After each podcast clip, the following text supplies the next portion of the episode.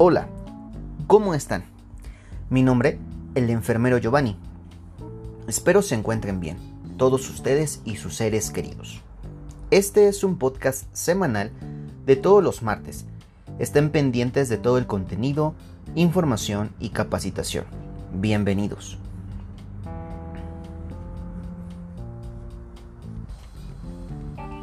El día de hoy, nuestro capítulo número 6 hablaremos de un tema importantísimo y básico para todos los profesionales de enfermería, que es el proceso atención de enfermería y todo lo relacionado con este tópico y su evolución en el tiempo.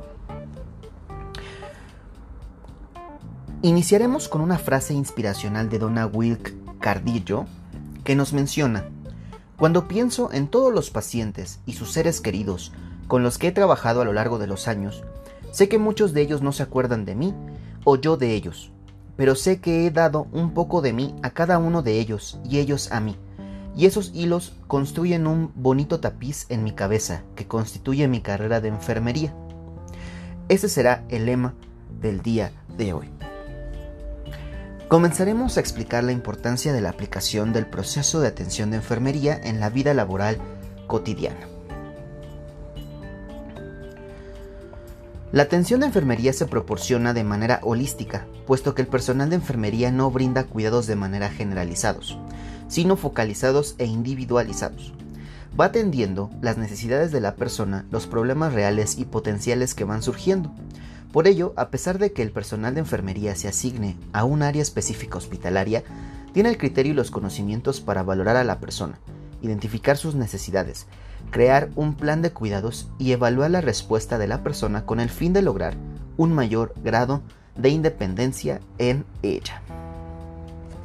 La evolución de la enfermería ha permitido que la profesión adquiera más relevancia en el entorno laboral y social, y lo demuestra al convertirse en una profesión insustituible en el área de la salud. Enfermería como ciencia se ha definido como un cuerpo de conocimientos derivados de ciencias físicas, biológicas, humanistas del comportamiento y sociales. Por lo tanto, la convierte en la ciencia integral del cuidado. La enfermería está orientada a pertenecer a las disciplinas humanas, ya que están orientadas a producir conocimientos sobre seres humanos, y la enfermería está relacionada con la naturaleza y estructura del todo sobre ese conocimiento humano.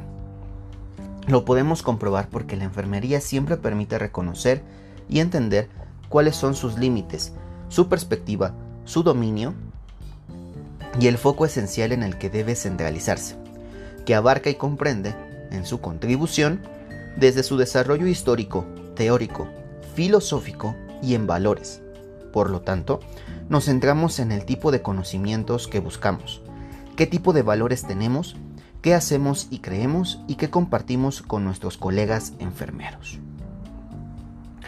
La base del conocimiento de la enfermería actual plantea sus cimientos en el proceso de atención de enfermería, que también lo vamos a encontrar por sus siglas PAE, que es el método científico aplicado a los cuidados.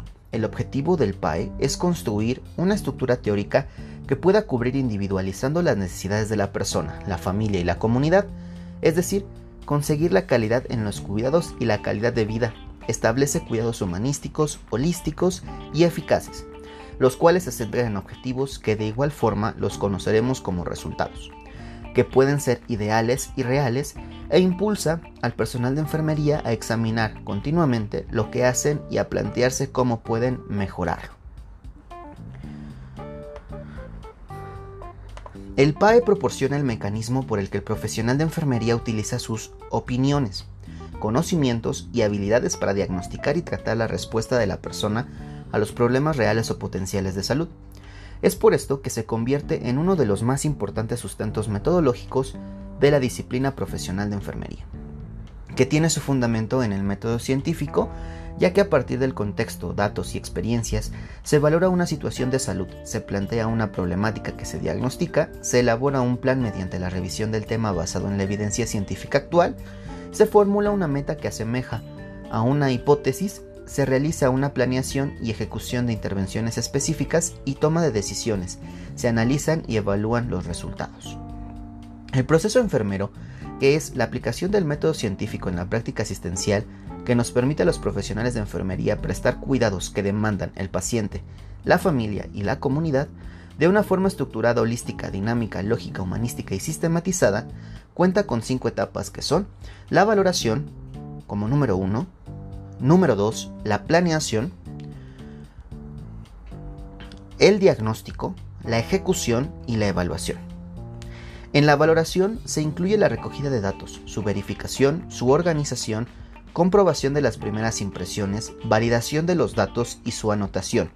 En ella se incluyen los métodos de entrevista, observación y valoración física. En la entrevista, usualmente comenzamos con datos generales como el nombre, edad, sexo, escolaridad, estado civil, ocupación, lugar de procedencia, características de la familia, tipo de la familia, dinámica familiar, estructura económica, tipo de vivienda, ya sea propia, rentada o prestada, número de habitaciones, y cuando me refiero a número de habitaciones estamos hablando de recámaras, baños, cocina, comedor, sala, etc. Servicios con los que cuenta agua, luz, drenaje, gas o algunos otros privados, presencia o no de fauna doméstica y nociva, también se incluye información acerca del motivo de la consulta, los diagnósticos médicos recientes, los antecedentes de salud patológicos como alergias, antecedentes psiquiátricos, antecedentes transfusionales, enfermedades crónicas e intolerancias, y los no patológicos como los traumatismos, las cirugías, etc. Anexa los antecedentes de salud familiar explicando la morbilidad y mortalidad en la familia cercana, por ejemplo en los padres, abuelos y hermanos. En cuanto a la observación, todo profesional de enfermería debe contar con conocimientos básicos de semiología, por lo que valoraremos el estado general del paciente, el tipo de marcha, la constitución física, las facies y la piel, entre otros datos que podemos observar.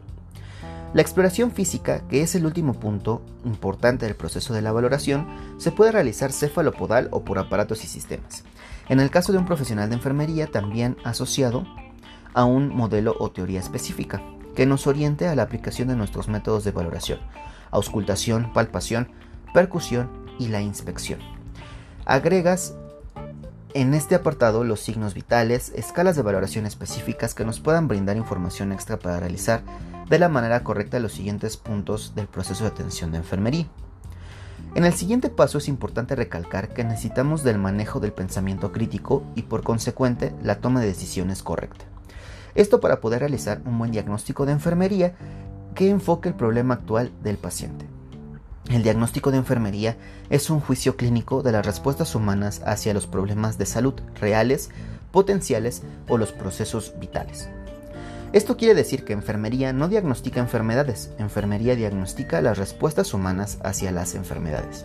Y por eso el hecho de valorar a la persona desde un punto holístico, humanístico y lógico.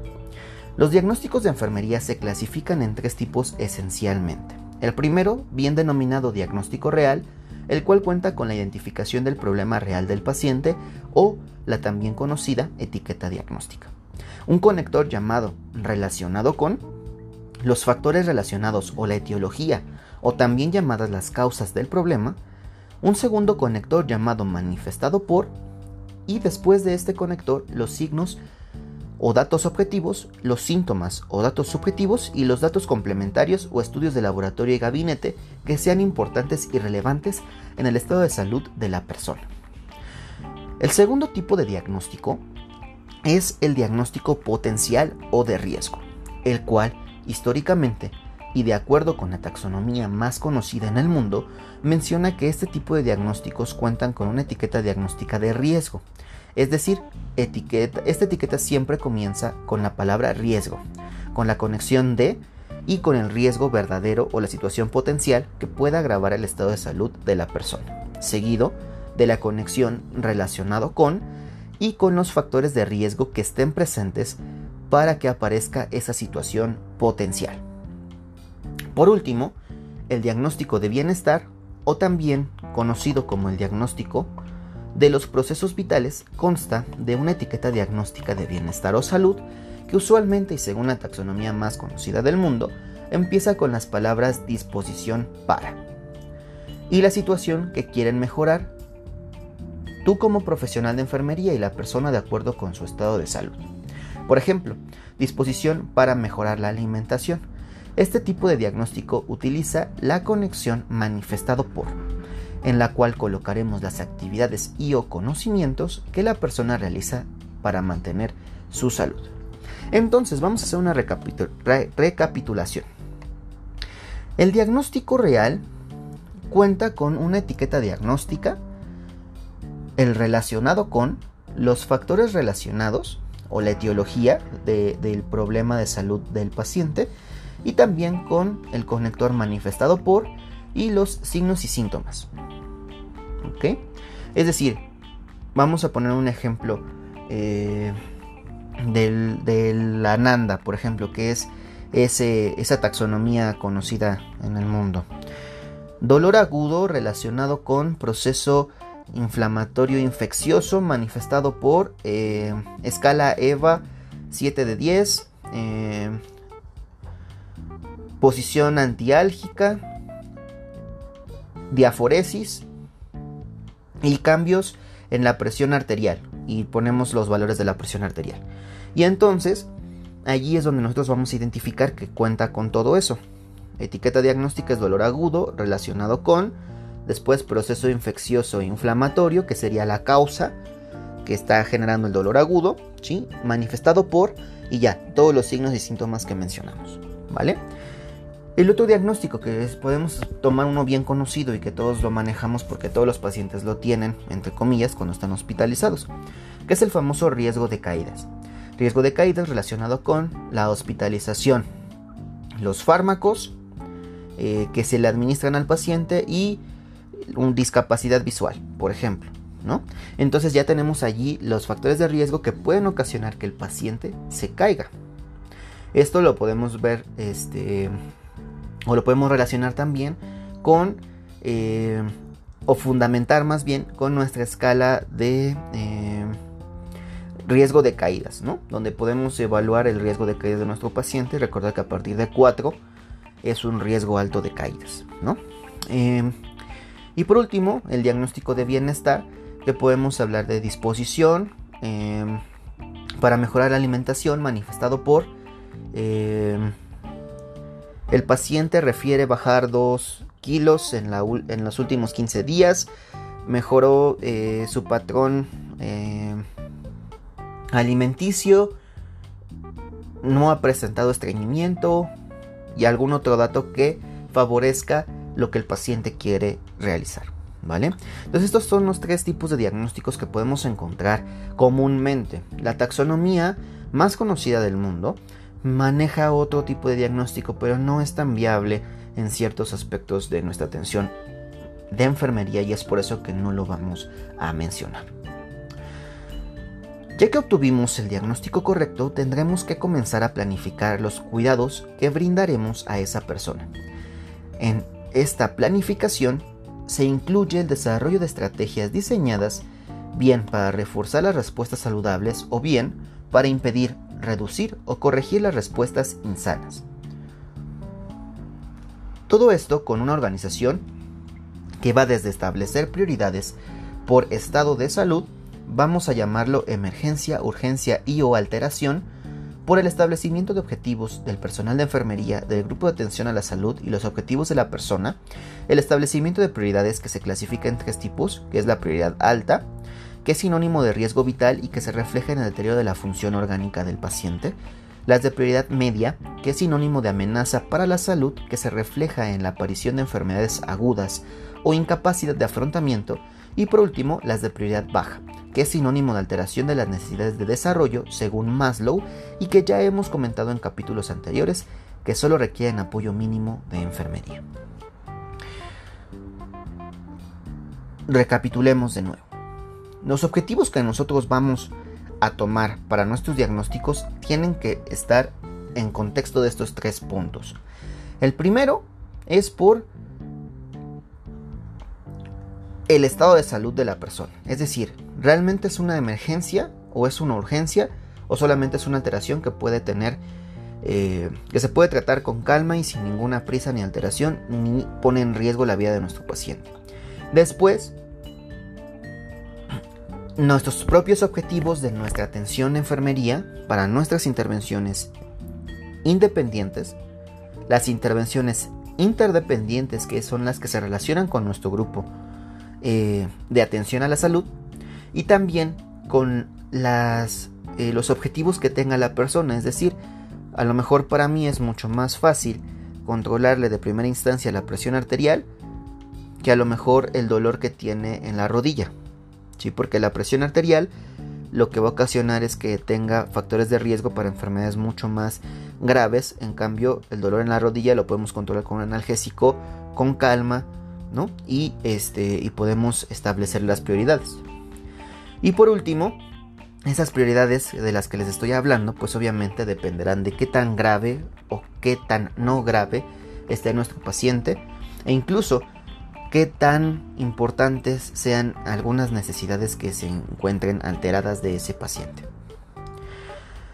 Cuando un profesional de enfermería comienza con la planificación, el establecimiento de las intervenciones de enfermería comienzan casi siempre con la lluvia de ideas en la mente del profesional y estas estarán formuladas con características de hipótesis, es decir, tendrán que ser comprobables y basadas en fundamentos científicos y lógicos para mejorar o mantener el estado de salud de la persona. Estas intervenciones deben ser individualizadas y registradas, con el fin de cumplir con cada una de ellas, y al mismo tiempo deben girar en torno al objetivo central o al resultado esperado para el paciente. La ejecución es el paso siguiente, y esta simplemente es llevar a cabo la intervención misma, organizar y preparar material y equipo o lo necesario para realizar las intervenciones. Se necesita documentar o registrar las respuestas humanas a las intervenciones y poder cumplir desde un punto con el siguiente y último paso del proceso enfermero. Entonces la ejecución propiamente es hacer nuestras intervenciones y valorar qué respuestas tiene el paciente, positivas o negativas, a lo que nosotros estamos realizando para mejorar su salud. Para que nosotros podamos llegar a este último punto, ¿sí? que es la evaluación. Y esta es la fase que determina la calidad de los cuidados prestados. Obliga a la revisión de todos y cada uno de los pasos establecidos por el proceso de enfermería y permite apreciar tanto los progresos experimentados por el paciente como la adecuación de las intervenciones enfermeras y haciendo así al proceso enfermero como un ciclo sistemático, lógico, pero también dinámico. Es decir, que podemos cambiar, mejorar, actualizar, etcétera, etcétera, nuestras intervenciones para poder mejorar el estado de salud de nuestro paciente. Aunque en la escuela siempre nos enseñaron que el PAE se realiza con una investigación profunda, también lo realizamos todos los días en nuestro trabajo en cualquier turno, así que debemos cuestionarnos de verdad si lo que estamos haciendo está bien, todo esto con ética profesional y con los conocimientos necesarios para poder corregir y o sugerir los cambios a nuestros compañeros enfermeros. Este fue el capítulo número 6 de nuestro podcast, Lo Bello de Ser Enfermero. Esperen muchas sorpresas, pronto algunas colaboraciones, entrevistas a diferentes compañeros enfermeros e incluso buscaremos interaccionar con algunos compañeros del área de la salud. Los esperamos la siguiente semana para escucharnos otra vez. El tema de la siguiente sesión será la importancia de la valoración psicogerontológica. Muchas gracias y hasta la próxima. Bye bye.